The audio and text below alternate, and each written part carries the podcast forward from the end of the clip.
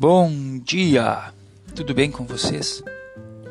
O versículo que eu quero trazer para o nosso devocional hoje está em Lucas, capítulo 6, versículo 36.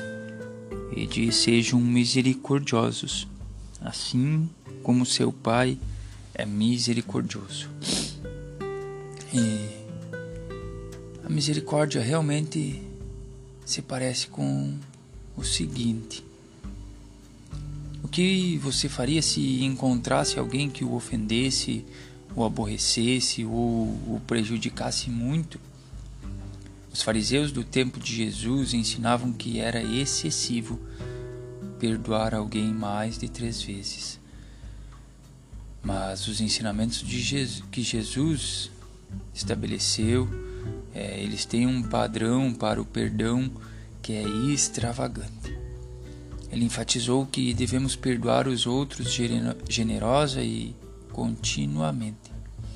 A expressão externa do perdão, ela pode parecer diferente para todos, mas o verdadeiro perdão deve oferecer misericórdia e compaixão àqueles que nos feriram. O perdão não é fácil.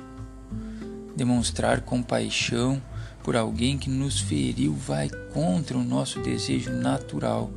Às vezes pode até parecer esmagador, injusto e impossível. Mas demonstrar a alguém perdão e compaixão imerecidos é o que significa a misericórdia. E é o que Jesus fez por nós. Deus amou o mundo de tal maneira que, apesar de nossos constantes erros e contínua rejeição à Sua presença, Ele enviou seu único Filho, Jesus, para morrer por nós.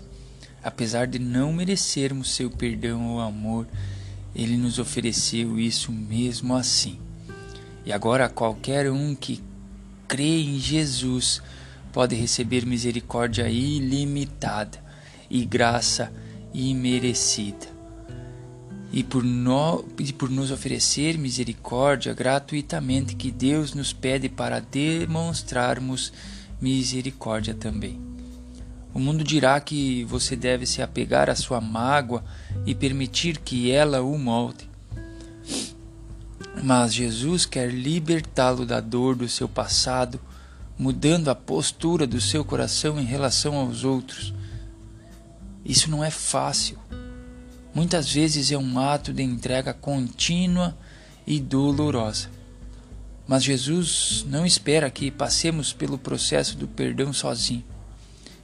Ele se oferece para nos ajudar se estivermos dispostos a confiar nele e em honrar seus ensinamentos.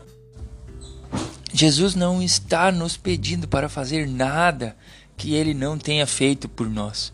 E quando oferecemos misericórdia a alguém que nos feriu, ilustramos como o perdão de Deus nos impactou.